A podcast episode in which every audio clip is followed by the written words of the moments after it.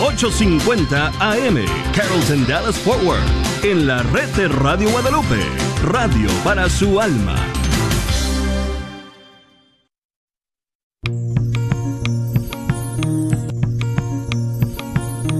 Y pongo el cielo y la tierra por testigos contra ti, de que te he dado a elegir entre la vida y la muerte, entre la bendición y la maldición.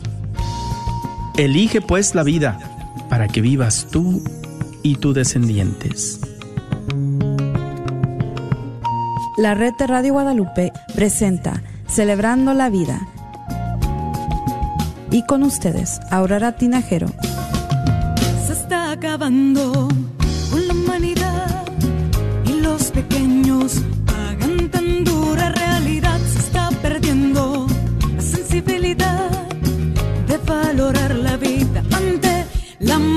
maternidad. Se está jugando con la integridad de la mujer que ahora se le ha dado la oportunidad de que realice un crimen que es legal, justificado como un acto de salubridad.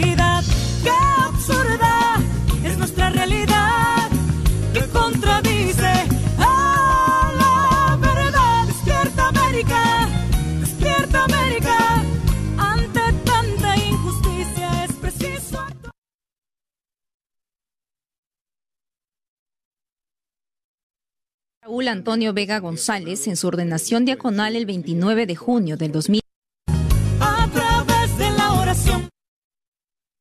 Joven Raúl Vega fue uno de los 222 presos de conciencia deportados por el dictador Daniel Ortega en febrero pasado. siempre fiel a Cristo, a la iglesia, al Papa, al colegio de los apóstoles y a su obispo. El diácono Raúl Vega será ordenado sacerdote este 12 de mayo en la Catedral Santo Tomás Moro en el estado de Florida, Estados Unidos. El sacerdote nicaragüense Eric Díaz dio la buena noticia, un sacerdote más para la diócesis de Matagalpa, Nicaragua y un signo de esperanza. El diácono Raúl Vega nació en Ciudad Darío, en Matagalpa, ejercía su ministerio en la parroquia San Juan Bautista, asistía al padre Ramiro Tijerino, otro de los religiosos desterrados. Dentro de sus funciones diaconales, solía leer el Evangelio en la misa, también dirigía el rezo del Santo Rosario. Queremos agradecer grandemente a nuestro buen Padre Dios y Señor nuestro por el don de la vida y sobre todo al llamarnos a esta vocación específica del orden sacerdotal en el grado del diaconado. El 4 de agosto de 2022, Vega fue secuestrado en la Casa Episcopal de Matagalpa junto a Monseñor Rolando Álvarez y otros religiosos y colaboradores. Desde el 19 de agosto estuvo prisionero en una celda de la cárcel de torturas de El Chipote. En los últimos tres meses, el diácono Raúl Vega culminó sus estudios para ser sacerdote en el seminario universitario Saint John Vianney de Miami. Y en España, la conferencia de religiosos de este país otorgó el premio Carisma 2023 a Monseñor Rolando Álvarez en prisión por la dictadura de Ortega.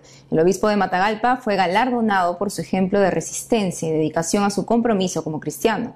El premio Carisma de Misión y Cooperación es un reconocimiento a una persona por su compromiso social y religioso para contribuir con la paz, la justicia y solidaridad con los más necesitados. Este premio, en su cuarta edición, reconoce la labor y el compromiso de Monseñor Álvarez, no solamente con la Iglesia en Nicaragua, sino también con su país en manos de una dictadura. La ceremonia de entrega de los premios será en noviembre. Sin embargo, no está previsto que Monseñor Álvarez asista a España. En febrero de este año, el obispo fue condenado a 26 años de prisión por alta traición en juicio ilegal criticado en todo el mundo. Me permiten darles un abrazo, un abrazo hermanos, si somos hermanos, hermanos, no preciso ni decir. Y ahora noticias de la iglesia en España con nuestro corresponsal Nicolás de Cárdenas.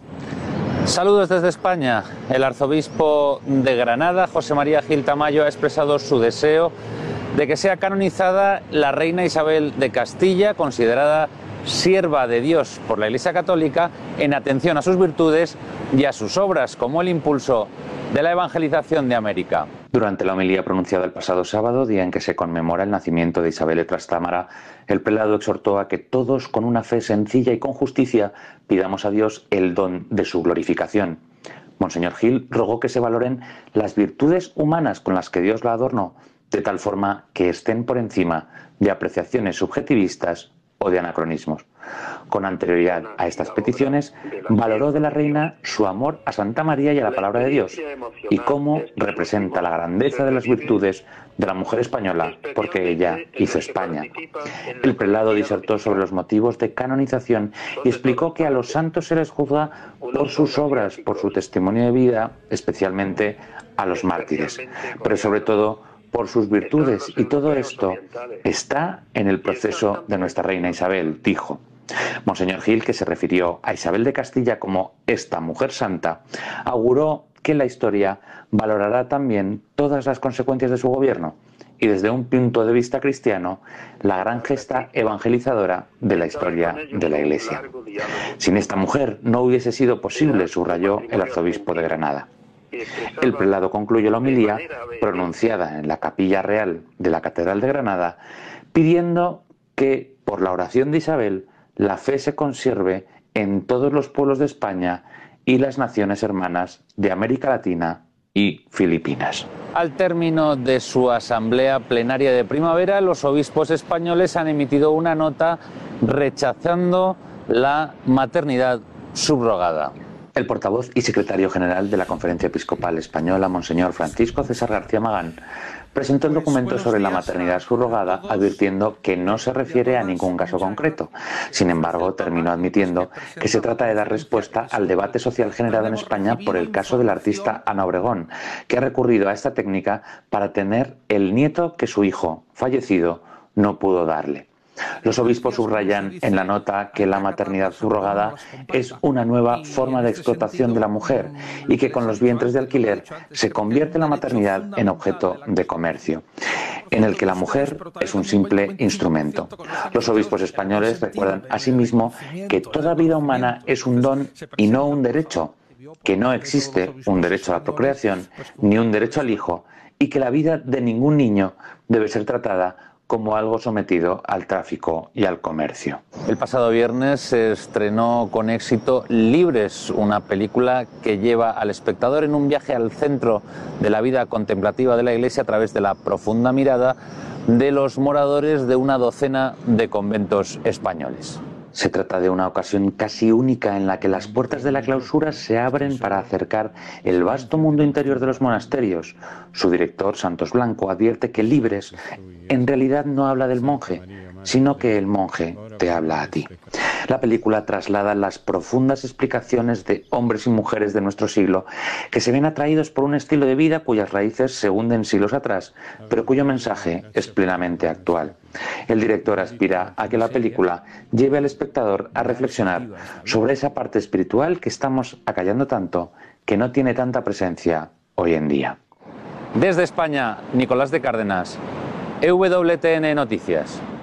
Esta vez América vuelve a ser la sede del Congreso Eucarístico Internacional, organizado por el Vaticano cada cuatro años. La ciudad de Quito, Ecuador, es el punto de encuentro. Estamos en comunicación desde Roma con el padre Corrado Maglioni, presidente del Comité Pontificio para los Congresos Eucarísticos Internacionales. El padre estuvo en Quito hace unos días para supervisar la organización. Padre, es un gusto tenerlo con nosotros en EWTN Noticias. Cuéntenos, ¿para qué se hace un Congreso Eucarístico Internacional? Un congreso. Eucarístico Internacional es un evento de comunión que interesa a la Iglesia Católica, a todos los católicos y a todos los creyentes en Cristo. Entonces, un evento para conocer mejor el misterio eucarístico, concretamente la Eucaristía, la celebración de la Eucaristía, conocerla, celebrarla, celebrarla juntos, porque la Eucaristía es una convocatoria para todos, no excluye a nadie.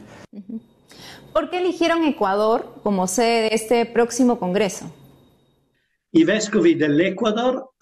Los obispos ecuatorianos han pensado de dar valor al aniversario número 150 de consagración al Sagrado Corazón de Jesús por medio de este evento, el Congreso Eucarístico Internacional.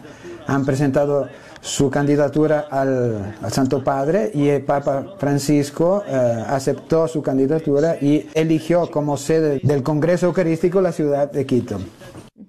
Padre, ¿y por qué eligieron como lema fraternidad para sanar el mundo?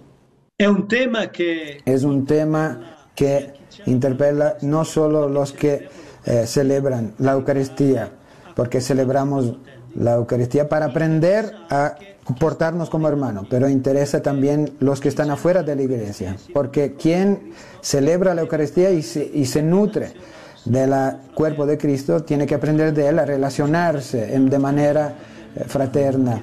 Que el mensaje que Cristo eh, ha anunciado con el Evangelio, la fraternidad es la puerta que nos ayuda a ser más humanos. ¿Qué necesitamos hoy en este mundo actual marcado por la violencia, la incomprensión y la división? La incapacidad de vivir en, en modo sereno y fraterno.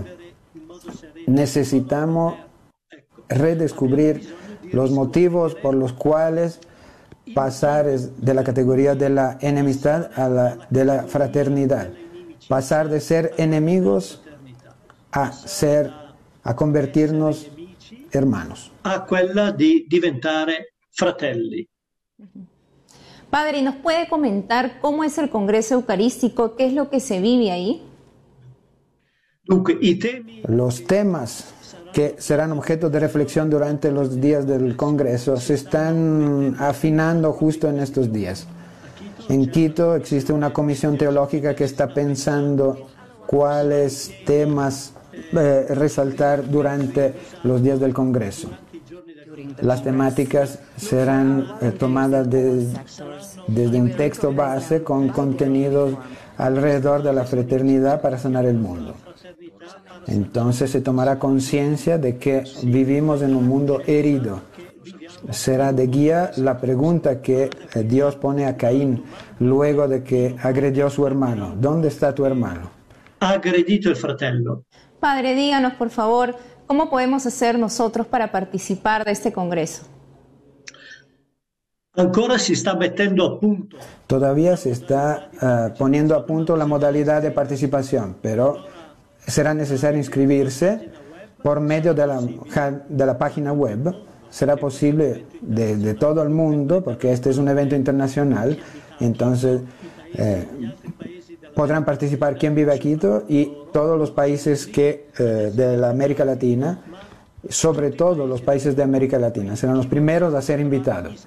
Pero quien querrá podrá inscribirse y será posible a partir del mes de septiembre desde de este año en adelante a través de la página web del Congreso Eucarístico. Será posible reservar y realizar la inscripción.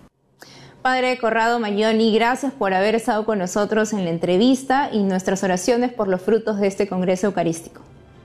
Muchísimas gracias a ustedes. El presidente de la Pontificia Comisión para la Protección de los Menores en el Vaticano, Cardenal Sean O'Malley, respondió a las críticas a su grupo de trabajo a raíz de la renuncia de un sacerdote jesuita, alegando falta de transparencia. Veamos.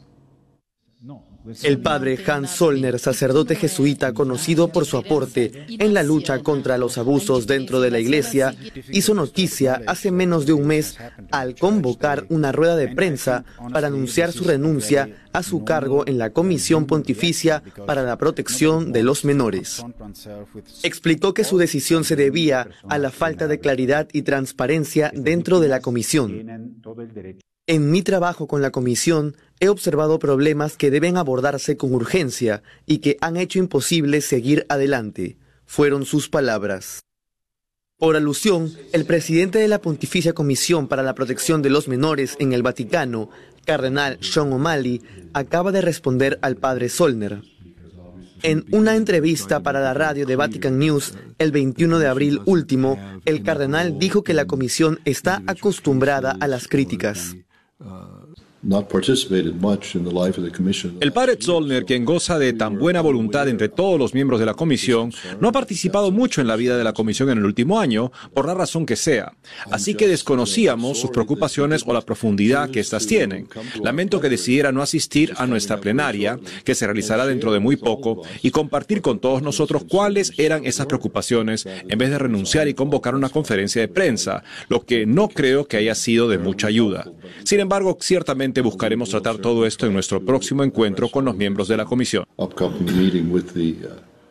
A nombre de la comisión que preside, el cardenal O'Malley acaba de firmar un acuerdo con el Dicasterio para la Evangelización. El compromiso es capacitar a obispos y sacerdotes para que sepan actuar ante un caso de abuso y cómo prevenirlos.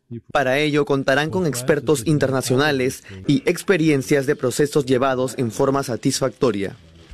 La Pontificia Academia para la Vida aclaró la postura de su presidente, Monseñor Vincenzo Paglia, sobre la ley italiana de suicidio asistido. En recientes declaraciones se mostró aparentemente a favor de esta práctica. Sus expresiones formaban parte de un debate sobre un italiano que viajó a Suiza para morir mediante suicidio asistido. Al respecto, este lunes 24 de abril, la oficina de prensa de la entidad vaticana publicó un comunicado explicando que se trató de interpretaciones incorrectas del pensamiento de Monseñor Paglia. Aclaran que el prelado reitera su no a la eutanasia y al suicidio asistido en plena adhesión al magisterio. El Papa Francisco viajará a Hungría del 28 al 30 de abril. Cristo es el futuro, es el lema que acompañará el viaje apostólico número 41 del Papa en su visita a Budapest, la capital húngara. Para saber más sobre el viaje papal, el director de la oficina de WTN en el Vaticano, Andreas Tomshauser, entrevistó al embajador de Hungría ante la Santa Sede, Edward Habsburg. Veamos. ¿Por qué viaja el Papa Francisco a Hungría? Como diplomático de la Santa Sede he aprendido a nunca, nunca cuestionar o tratar de adivinar por qué el Papa Francisco hace algo. Es jesuita, por lo tanto, tiene sus razones. Yo diría que hay varias razones. Como húngaros, nos gustaría creer que simplemente le gustan los húngaros, y el caso es que tengo motivos para afirmarlo, porque cuando me reuní con él por primera vez, me dijo justamente eso, y lo sabe todo sobre Hungría. Y le pregunté, ¿Cómo así? Y me habló de un grupo de monjas húngaras que vivían en un monasterio en Buenos Aires y que gracias a ellas en el monasterio que confesaba y decía misa, aprendió todo lo que hay que saber sobre Hungría mientras comía. Así que le pregunté, ¿qué aprendió de los húngaros? Y me dijo que son rectos, valientes y buena gente. Ahora el diplomático que hay en mí, por supuesto, piensa en otros muchos temas que tenemos en común. Soy muy consciente de que el Papa conoce nuestras actividades en favor de los cristianos perseguidos en todo el mundo. Tal vez podamos detenernos ahí por un momento. Usted tiene su propio Departamento de Estado. Es el secretario de Estado que se ocupa de esa agenda relativa a los cristianos perseguidos. ¿Es así? Sí, como sabe, somos un país pequeño. No llegamos a los 10 millones de habitantes. Y para un país tan pequeño, querer ayudar a los cristianos de todo el mundo es un gran paso. Pero nuestro primer ministro, Víctor Orbán, durante un evento celebrado aquí hace unos seis años, se reunió con los patriarcas de Oriente Medio. Y tras reunirse con ellos y después de que le contaran sus dificultades, dijo, tenemos que hacer algo por nuestros hermanos cristianos en esos países de Oriente Medio, en Pakistán, Nigeria, donde quiera que los cristianos estén en semejantes condiciones. De manera que inmediatamente fundó una oficina, primero dentro de la oficina del primer ministro y ahora ha encontrado acomodo en el Ministerio de Asuntos Exteriores. Desde hace unos seis años estamos por todo el mundo ayudando a los cristianos. De manera que el diálogo cristiano parece funcionar allí. Usted proviene de una familia católica muy prominente a lo largo de los siglos y es embajador de Hungría ante la Santa Sede. ¿Puede hablarnos un poco más de cómo funciona todo esto en Hungría? ¿Trabajar juntos procediendo de dos iglesias cristianas diferentes?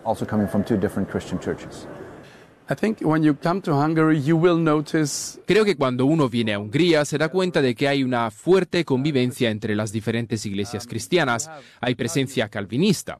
Dentro de la iglesia católica hay una fuerte presencia de los greco-católicos. Son muy notorios. Son cerca de 300.000 fieles. Contamos con tres obispos. La religión y la fe cristiana son un tema cotidiano en Hungría. Puedo decir que cuando, como diplomático ante la Santa Sede, vuelvo a mi ministerio, todo el mundo se interesa por lo que tengo que contar sobre lo que ocurre en el Vaticano. En medio de una Europa secularizada, la visita del Santo Padre a Hungría se realiza bajo el lema Cristo, nuestro futuro. ¿Es eso algo que usted ve en el futuro de Hungría? Sí, con mucha fuerza. A ese respecto yo diría dos cosas. En primer lugar, Cristo es parte de nuestro pasado. Hungría es una nación cristiana desde hace mil años, desde que el rey Esteban decidió unirse a un papa en Roma. Aceptó que él le pusiera la corona e inmediatamente construyó una casa de peregrinos cerca de San Pedro, justo en ese lado de la Basílica de San Pedro.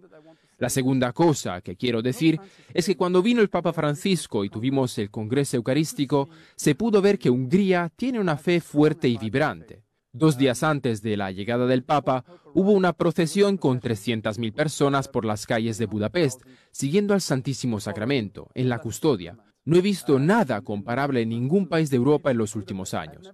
Nosotros mismos nos sorprendimos del potencial que Hungría parece tener aquí. En primer lugar, espero que sea un encuentro fraternal y cordial entre los húngaros y el Papa. Creo que el Papa quiere reunirse con tantos húngaros como pueda y creo que los húngaros procedentes de toda Hungría van a venir a reunirse con el Papa en Budapest. También deseo que esto sea un nuevo impulso para nuestra fe. Muchas gracias por estar con nosotros. Ha sido un placer.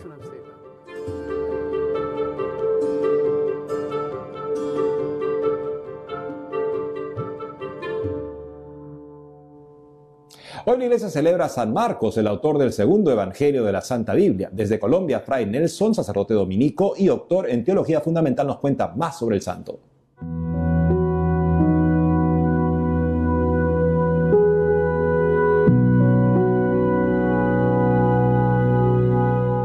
Marcos, llamado también Juan Marcos en el Nuevo Testamento, fue un cristiano de las primeras horas de la fe cristiana en Jerusalén, que tiene la particularidad de haber sido discípulo tanto del apóstol San Pablo como de San Pedro.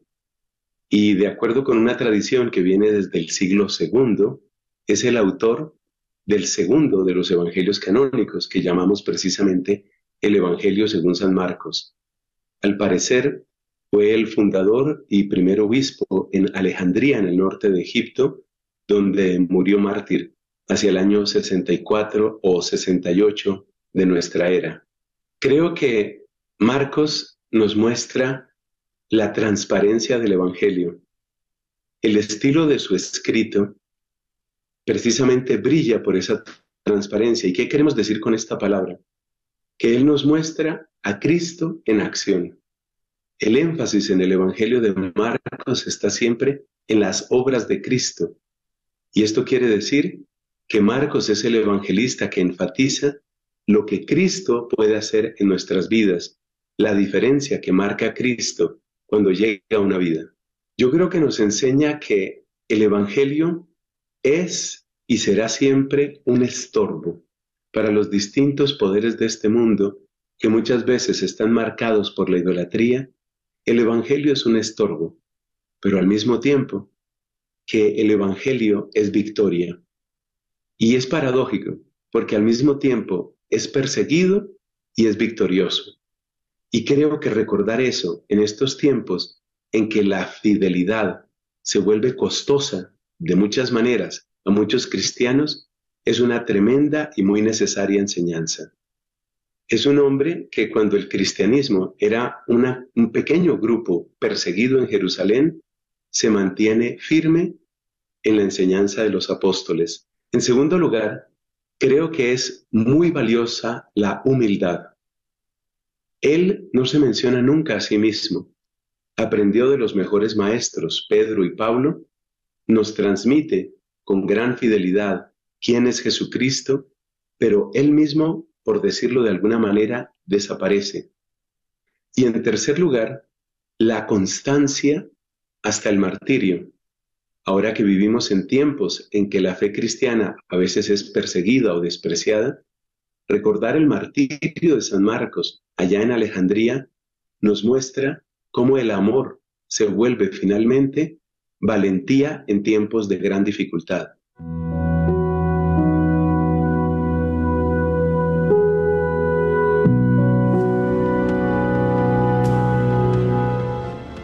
Amigos, hemos llegado al final del programa. Ha sido un gusto estar con ustedes. No dejen de seguirnos por las redes sociales y también de lunes a viernes a las 12 del mediodía hora de Miami por Radio Católica Mundial en su programa Más que Noticias. Hasta entonces.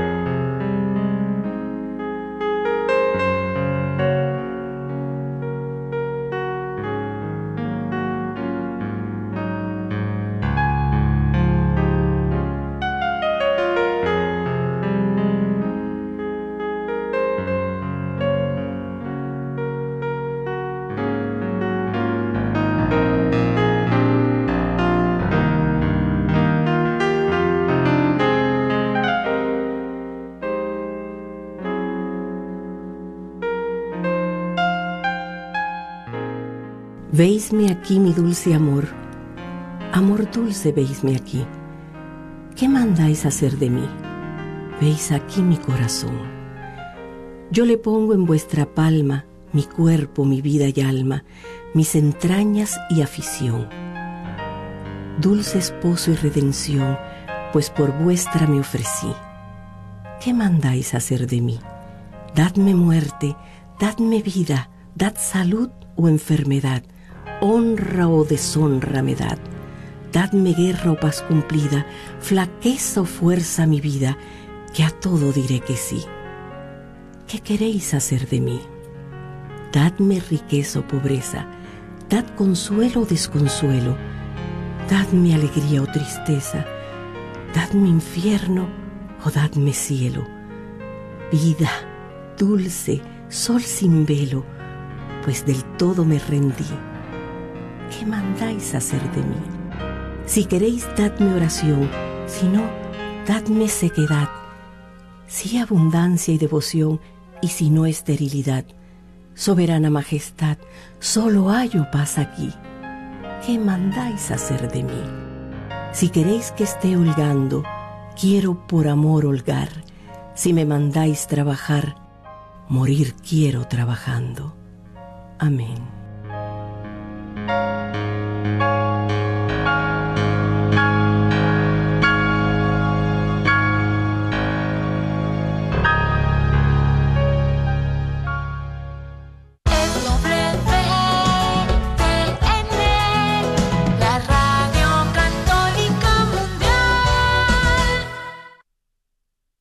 Hola, soy Kiki Troya y estás en EWTN Radio Católica Mundial.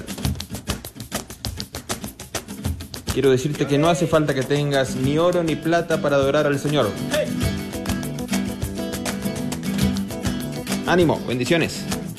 Voy cantando, voy andando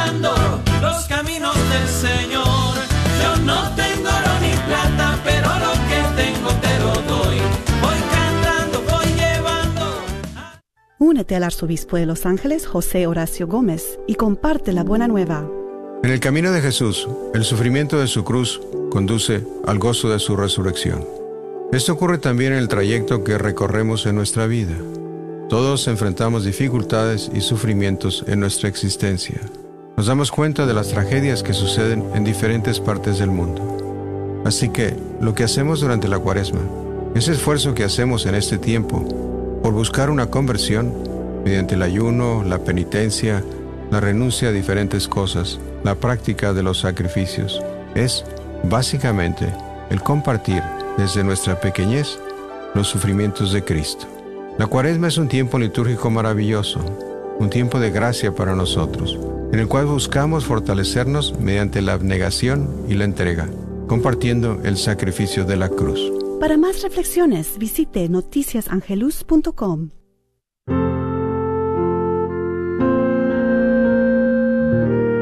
Oración al ángel de la guarda. Ángel de Dios, bajo cuya custodia me puso el Señor con amorosa piedad, a mí, que soy vuestro encomendado, iluminadme hoy, guardadme, regidme y gobernadme. Amén.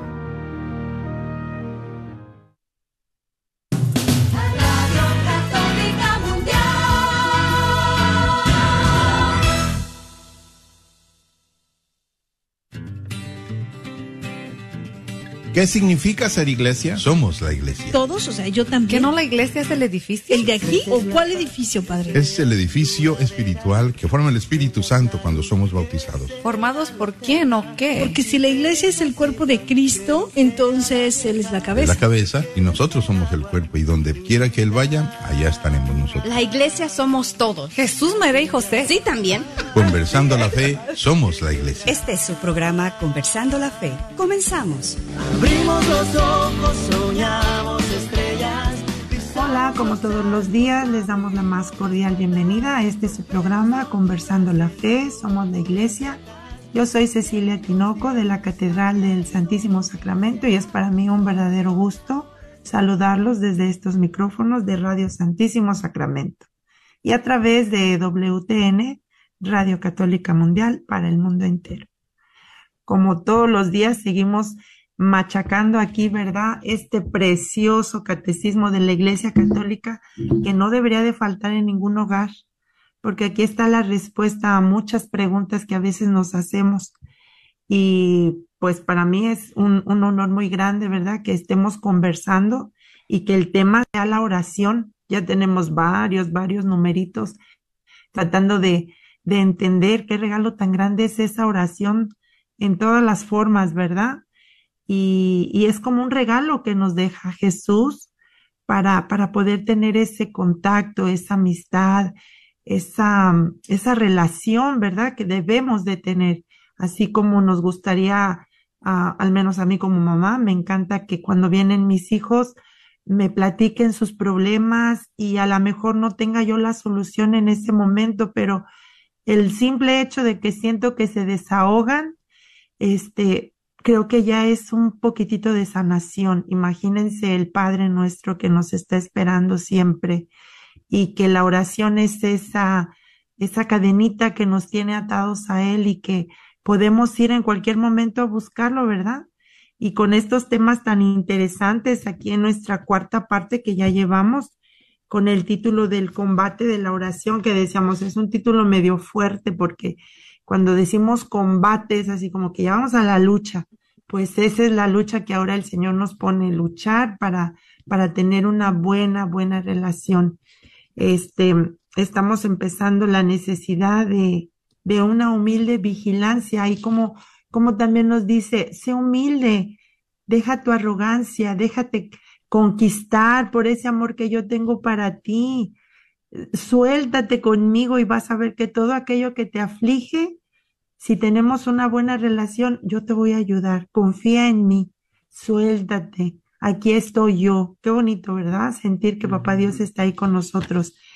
Y pues, más nada, vamos a, a presentar a este equipo tan hermoso que nos, que tenemos el día de hoy. Hola, ¿qué tal? Guillermo Robles de la... Uh, ahí se me fue. del Santísimo. Del, san, del Santuario. Del, Santuario Nacional de Nuestra Señora de Guadalupe en Sacramento. Así es, Memo. Este, y yo soy la hermana Yolanda Barajas, misionera de la Fraternidad Verbunday, que agradece su sintonía. Gracias por permitirnos entrar a sus hogares aquí compartiendo, creando entre todos. Eh, no sé cómo a ustedes les está yendo este ir profundizando en ese camino de oración que estamos para aquella audiencia que va a veces nos escucha, a veces no nos escucha. Estamos eh, compartiendo todo este proceso del crecimiento de la oración. Y ahorita que te escuchaba a ti también, Ceci, eh, me venía, eh, digo, el hecho de por qué estamos hablando ahorita o por qué el catecismo ya nos lleva a las dificultades de la oración. Y para esas dificultades nos pone el titulito de arriba, para vencer esas dificultades, porque no se vencen a base de puños, a base de decir, yo las venzo, no.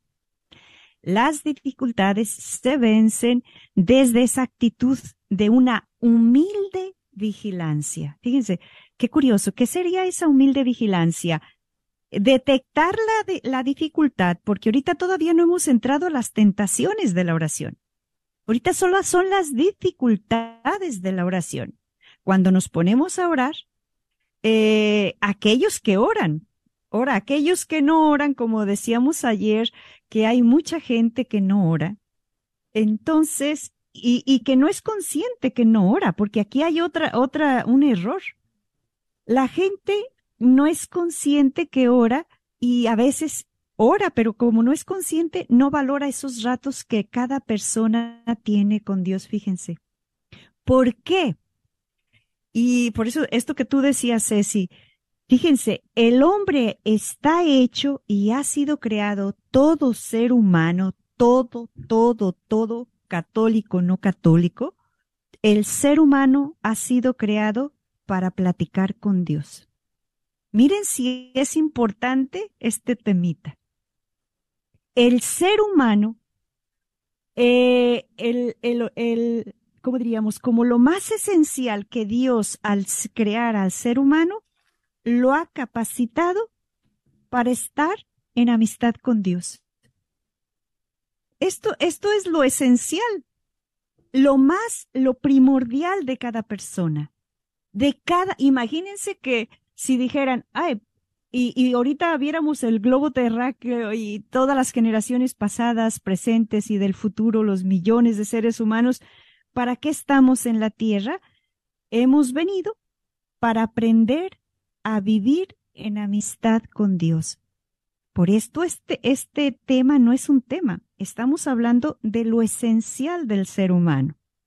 Lo único más importante porque cuando el hombre platica con su Dios, se recrea, se, se renueva, encuentra el sentido, encuentra su por qué, su para qué, su por dónde caminar. Es como si te dieran la luz, como si te dieran una luz en tus ojos, ni siquiera una batería en tus manos, no, en tus ojos, y ahí sí que eres súper biónico. Porque te, a donde veas vas a ver luz. Volteas para atrás y encuentras sentido. Te ves a ti mismo y encuentras sentido. Volteas hacia el futuro, encuentras sentido. ¿Cuál es una de las enfermedades hoy en día? Cuando hablábamos ayer de los jóvenes. Claro, al no tener luz, al no habérseles enseñado esta luz, esa amistad con Dios que les da firmeza, que les da luz, que les capacita, que los reenergiza, que te capacita para caminar por las alturas, como dice los salmos, que te renueva las fuerzas de águila, que te da, eh, eh, exacto, dice, aquellos que confían en el Señor, dice, les renuevan las fuerzas como de águila. Dice, y les hace volar sobre las alturas. Claro, no te da miedo la vida. Pero cuando no tienes esta amistad con Dios, esta oración, este ser amigo de Dios, entonces te vienen tantos ruidos de, la, de, la, de fuera, el futuro, el trabajo, las enfermedades, el coronavirus, los nuevos virus actuales, eh, si tendré trabajo, si me casaré, si no me casaré, si seré abuelo, si seré esto. Imagínense lo, lo angustiante que debe de ser para una persona que no ve, entonces, qué importante estos temas. Y claro, aquellos que oramos, que queremos acercarnos al Señor, encontramos dificultades. ¿Por, qué? Porque el enemigo no quiere que nosotros oremos. Quiere mantenernos ciegos. Como una de las lecturas del que vamos a escuchar dentro de poquito o hemos escuchado en, en los tiempos de Cuaresma. De aquel ciego, ¿se acuerdan aquella lectura de un ciego que no veía de nacimiento? Y dice que Jesús hizo lodo, puso saliva en el lodo, le untó y vio. Entonces, esto es, e, e, esto es la oración, esa, esa, esa cataplasma que nos ponen en los ojos Dios para ver, para ver la vida, para verla con sentido, para ver, eh, por ejemplo, ahorita está muy nublado, pero el sol está arriba. Y Sol sigue estando. Eh, bueno, a Ceci le encanta este clima, ¿verdad? A mí me gusta el sol que brille, que, que, chirría el sol. Pero yo sé que el sol está arriba, aunque ahorita no lo veo. Pues eso es la oración. Te hace superar las nubes de tu vida, las ansiedades de tu vida y ver más lejos y no ahogarte. No ahogarte. ¿Qué piensan, hermanos? Eh, antes de entrar en el siguiente numerito del 2730, ¿qué piensan de, de, de esto? Pues sí, en realidad, ah, adelante, adelante. Eh, en realidad sí, lo que usted dice es verdad, hermana. Este, cómo es personalmente, ¿verdad? Cada persona tenemos la capacidad de, de tener esa confianza, de, de, de, abandonar esa confianza al Señor y decir, aquí estoy y, y poco a poquito, porque no es como que ya ahorita vamos, en este momento ya me voy a poner a hacer una meditación y, y oración y ya voy a estar, no, no, no, es como paso a pasito, pero siempre con esa confianza, como dice usted, diciéndole a los jóvenes, no te preocupes por el futuro, este, es incierto, este, no quieras las cosas así cuando truenas tus dedos y ya es como una magia, no, no, no, todo es cuestión de trabajar, de sacrificio, de esfuerzo, pero, pero todo va a estar bien, todo está bajo control, no te preocupes, porque tantas, de veras, tantas cosas que nos preocupan, que no, no deberíamos de preocuparnos por tantas cosas. A veces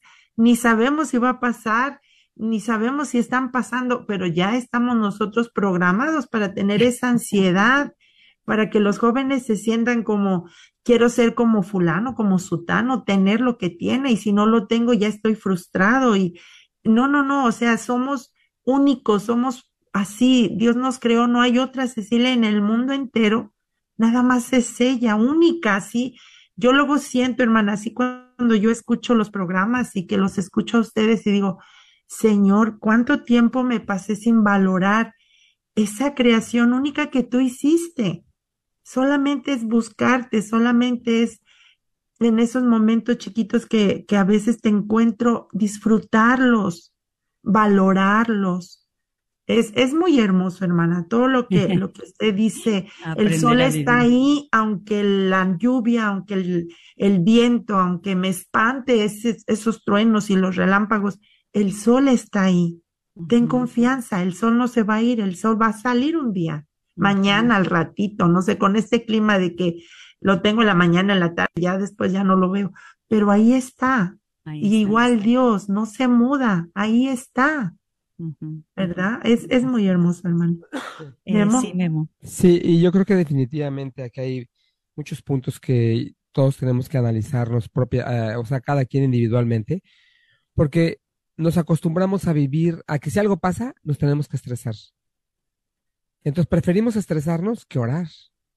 Preferimos estresarnos que pensar. Y de verdaderamente el estrés, yo que me acuerdo lejanamente hablando, no, no, no se comentaba tanto el estrés como se comenta hoy día. Pero el estrés verdaderamente lo que hace es bloquearnos. El estrés no nos ayuda. El estrés verdaderamente nos bloquea. No nos deja pensar, no nos deja razonar. Y encima de todo tenemos que hacer las cosas estresados. Y estar estresados como estar amarrado. Es como si le amarraran uno las manos y los pies y de todas maneras tienes que caminar y hacer la misma distancia. Y lo vas a hacer. Entonces, uno escoge si uno se estresa o no se estresa. Pero si nos acostumbramos a estresarnos, es muy difícil que, que nos vamos a cansar. Nos vamos a cansar más rápido. Y ante cada situación no vamos a querer enfrentarla. Pero si nos desestresamos y pensamos y, no, y hacemos oración, vamos a hacer las cosas mucho mejor. Yo creo que todos alguna vez hemos comprado algún aparato que se nos ha descompuesto, ¿verdad? ¿Y qué hacemos? Corremos, ahora corremos al YouTube y vemos el manual ahí, te dicen cómo componerlo, cómo hacerle, qué moverle, qué tornillo quitarle. Anteriormente y actualmente todavía vamos, a, vamos al manual de instrucciones. Sacamos el manual de instrucciones y lo leemos y buscamos la parte, te dicen los problemas y te dice qué hay que reemplazar, qué hacer. Bueno, justamente eso es nuestro catecismo de la Iglesia Católica. Así es. Y así como ese catecismo hay tantos libros que hay tanta información que tenemos que estar preparados para la vida, porque cuando vamos a ser padres, no sabemos qué vamos a hacer. Sabemos que vamos a ser padres, pero no sabemos qué viene con eso. Cuando vamos a ser abuelos, no sabemos qué va a venir con eso, ¿verdad? Cuando nuestros padres se enferman, no sabemos cómo manejar esa situación. Cuando un hijo se enferma, no sabemos. Preferimos ocupar el estrés entonces, es aquí donde nos están haciendo la, una, una invitación. Tenemos que prepararnos, tenemos que dedicarle tiempo a las instrucciones, si así lo quieren llamar.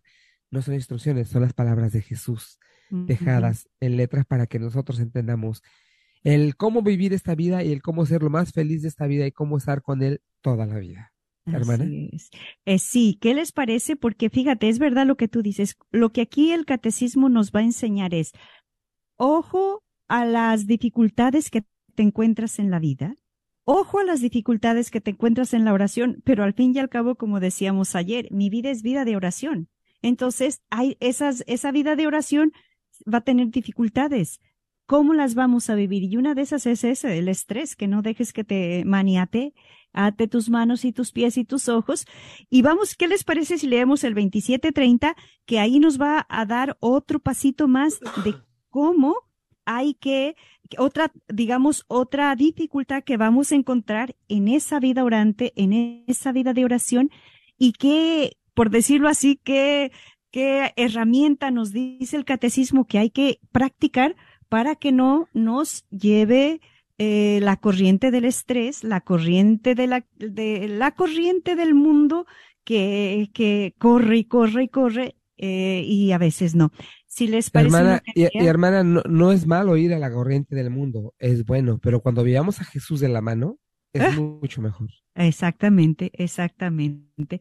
Muy bien, ¿qué les parece si leemos el 2730, eh, 30, uno que lo lea, y luego extraemos de ahí la palabrita mágica que nos pone ahí el 2730 que nos va a ayudar a cómo vivir eh, en el mundo sin que el mundo nos quite el objetivo principal. Eh, ¿Sí? ¿Sí, lo, lo leo, sí. Dice el 2730. Mirado positivamente, el combate contra el yo posesivo y dominador consiste en la vigilancia. Cuando Jesús insiste en la vigilancia, es siempre en relación a Él.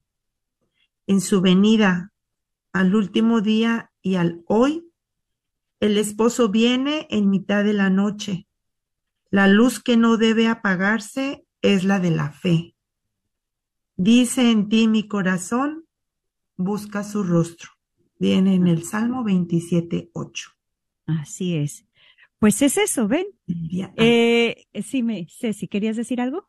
No, no, no, no, hermana. Exactamente. Aquí nos dice, para que no nos lleve toda esa avalancha y todo eso, o vigilantes, dice, y, la palabra mágica es vigila.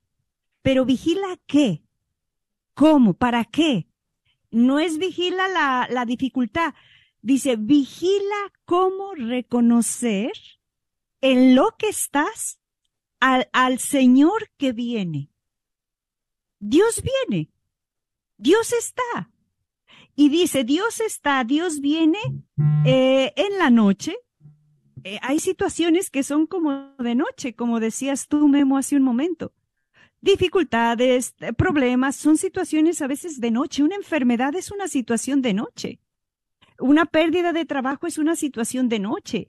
Un ser querido que murió es una, es una situación de noche. Dice, el Señor viene. O sea, vigila que ante las dificultades sepas discernir la venida de, Dios, de Jesús, del Señor que viene, del esposo que viene, y, y, y que no se te apague es esa fe, esa fe en Él, eh, ten sed en Él, no tenga, no es apoyarnos, por eso aquí la vigilancia no es como que se nos caigan las manos, la vigilancia no es como a verme a mí o inclusive ver los hechos, no, no. En todo lo que te acontece a lo largo de lo que vas llevando entre manos, eh, como decir, Eureka, aquí lo encontré, aquí está Jesús, aquí está mi Dios. E, eso es, eh, digamos, cómo se vence la dificultad. La misma dificultad cuando descubro que en medio de nosotros, que en medio de mis noches, de mis dificultades, de mis enfermedades, está alguien que es fuerte y que no me... Ha... De hecho está, pero no lo descubro. Entonces, cuando ya descubro que está Él, entonces todas esas otras circunstancias van quedando ordenadas o no tienen el peso emocional en mi vida como la tiene Jesús, ¿verdad? Eh, sí, Memo. No tiene sonido, Memo, porque está apagado tu micrófono. Estaba yo escuchándola muy atento, pero sí, es muy cierto. Tenemos que, eh, tenemos que hacer todo de la mano de Jesús, yo creo. Ese es el rol principal, ¿verdad? Y cuando aprendemos a hacer las cosas Ah, tanto como en la familia como en el trabajo de la mano de Jesús, que a veces es difícil porque no estamos acostumbrados, pero si lo probamos vamos a ver una gran diferencia.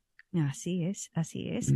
Ceci, no sé si querías decir. Que, que este, um, como qué contraste, ¿no, hermana? Donde dice, el combate contra el yo posesivo y dominador consiste en la vigilancia. O sea, yo entiendo que si, que si estoy consciente de que necesito estar atenta a, todas esas cosas que el mundo me, me, me, presenta o me va a dar, mis dificultades, mis problemas, pero si en realidad el Señor, como Él insiste y dice, vigila, pero no pierdas la fe, o sea, está atenta, pero también recuerda que después de todo eso, si estoy contigo, insisto, no pasa nada pero ¿qué relación tengo yo con el Señor? O sea, se me va a venir la avalancha y si yo no tengo una relación buena con el Señor, pues voy a sentir que el mundo se me acabó, ¿no? que no tengo ya, Cecilia ya no tiene más, hasta aquí llegó, porque ya no tiene fe en que puedo salir adelante si yo quiero y tengo una relación con el Señor. Exacto. No, y fíjense lo que dice, el yo posesivo y dominador no es que sea malo, quiero poseer y dominar la situación. O sea, en, en cierta forma eh, es lo que vamos diciendo, o sea, llevo el control de mi vida, quiero llevar yo el control de mi vida, pero a veces sin querer se nos va mucho el controlar. Y es lo que nos enseñan hoy en día, por eso nos viene tanto estrés como nos decía Memo hace un momento. Y por eso viene tanto estrés porque sin querer eh, con las maquinitas y con las manos y los teléfonos y todo eso queremos controlarlo todo. Y yo controlo aquí el dron y está vigilando el mundo entero y controlo aquí, controlo allá y, y, y entras a una tienda, ya te controlaron y nos van creando una mentalidad de yo controlador. Y ese yo controlador le genera ansiedad, genera controlarlo todo. Quiero controlarlo todo, quiero controlar el agua, quiero controlar todo. Y cuando se me salen las cosas de control, porque, porque, porque no necesitamos controlarlo todo. O sea, tenemos que educar nuestra capacidad de control. Y aquí, dice aquí, vigila eso. No necesitas tú controlarlo todo. ¿Por qué? Hay alguien que se encarga de controlar las cosas. Lo que decías, Memo, se me enfermó mi papá porque tengo que controlar yo. Deja de, ah, deja que los médicos hagan su parte. Deja que la enfermera haga su parte, porque lo tienes que controlar tú. Tranquilísimo. ¿Y cómo caemos? ¿Cómo, ¿Cómo se nos hace bien fácil caer en eso, hermana? Oh. En, en, tener eh, o pensar que yo controlo todo. Y, y, me voy llenando de cosas y de cosas y de cosas y al rato ya no puedo con tanto. Y ya me viene la depresión y ya me viene el estrés y ya me viene el que nadie me quiere, el que nadie me acepta, el que soy diferente. Entonces, abusados, ¿verdad? Aquí nos está diciendo el Señor, sea atenta, pero sin controlar, sin sentirte que eres la coca de la coca del desierto. No, no, no.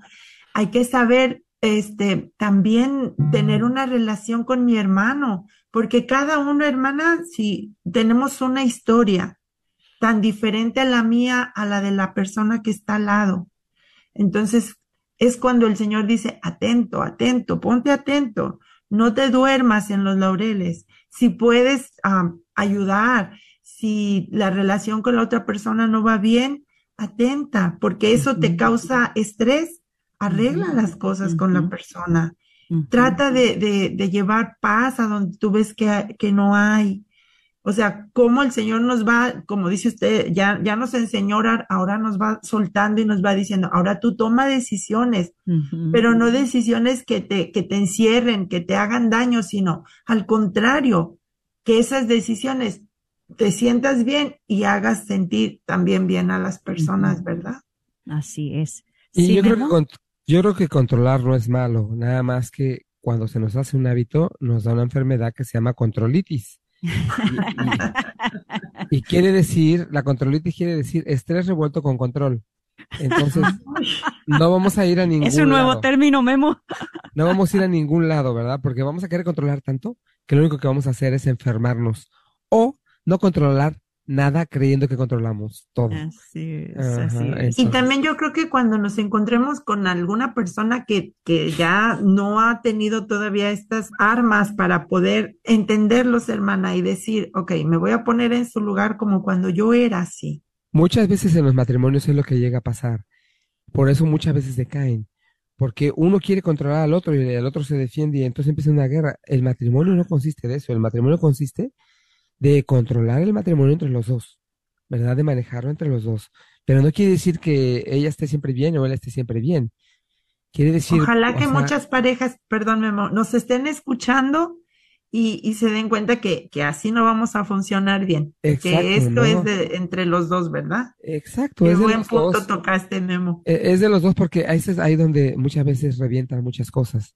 En el querer controlar tanto de, una parte. Yo, mire, yo sinceramente le digo, yo antes ponía mi ropa en ganchos por colores. Y, los ganchos tenían que ser todos exactamente iguales. Cuando yo me casé, eso no sucedió más. pero no pasa nada. ¿Sí me entienden? No pasa nada. Pero si me quiero estresar y quiero hacer un problema, podría pasar mucho, pero no pasa nada. Es justamente lo que tenemos que aprender, que somos distintos y que nos tenemos que entender y que tenemos que llevar a control lo que nos, lo que verdaderamente nos toca. Así es. Hermana. estamos terminando, padre, el 2730 de cómo esta vigilancia eh, para poder mm, que no sea un control del yo, sino ese observar que el Señor viene a nuestro encuentro, ese vigilar, entonces podemos eh, ordenar todo lo otro. Si quiere decir algo, Padre.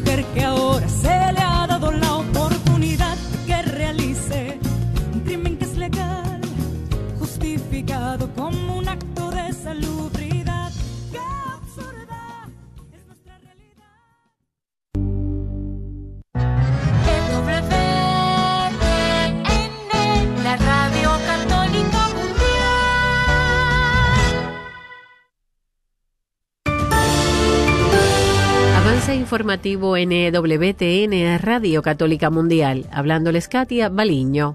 El padre Carlos Miguel Vuela, sacerdote argentino que fundó el Instituto del Verbo Encarnado, falleció este domingo en la ciudad italiana de Génova a los 82 años de edad.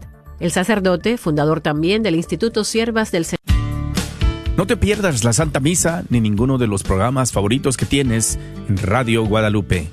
Baja la aplicación, recuerda que estamos ahí las 24 horas. La aplicación es completamente gratis. Encuéntranos en tu tienda bajo Guadalupe Radio Network. Una vez más, Guadalupe Radio Network. Identifícanos por la cruz azul con el rosario colgando y únete a los cientos que ya escuchan Radio Guadalupe en su celular. Radio Guadalupe, radio para tu alma y al alcance de tu mano las 24 horas en nuestra aplicación. Reciban la fuerza y la vida que Jesucristo resucitado nos ha regalado. Les saluda el predicador católico Saulo Hidalgo y quiero invitar a todas las mujeres a un encuentro que tendremos de sanación, de liberación y de bendición solo para mujeres este próximo sábado 6 de mayo en la parroquia Santa Clara de Dallas, Texas. Será un día para ti, mujer, para que descubras quién eres, para que Dios te restaure, para que te levantes, para que vuelvas a tener sueños, para que vuelvas a tener esperanza, pero sobre todo para que vuelvas a tener vida y vida en abundancia. Recuérdalo, este próximo sábado 6 de mayo, a partir de las 8 de la mañana, en el auditorium de la parroquia Santa Clara, en Dallas, Texas, para todas las mujeres. Te espero, no te lo puedes perder. Que Dios te bendiga.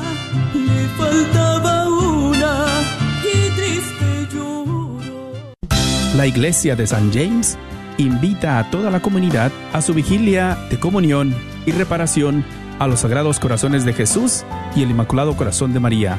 Esta se lleva a cabo el primer viernes de cada mes, dando inicio a las 7 de la noche con la Santa Misa, seguida de la adoración.